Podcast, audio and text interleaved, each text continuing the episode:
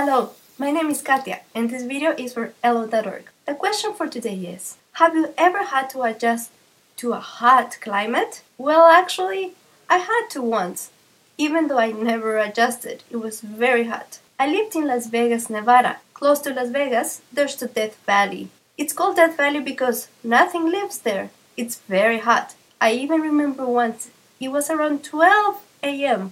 at night, no sun, and it was about 100 degrees Fahrenheit. Very hot. They even say if you drop an egg in the concrete, it will actually cook. What about you?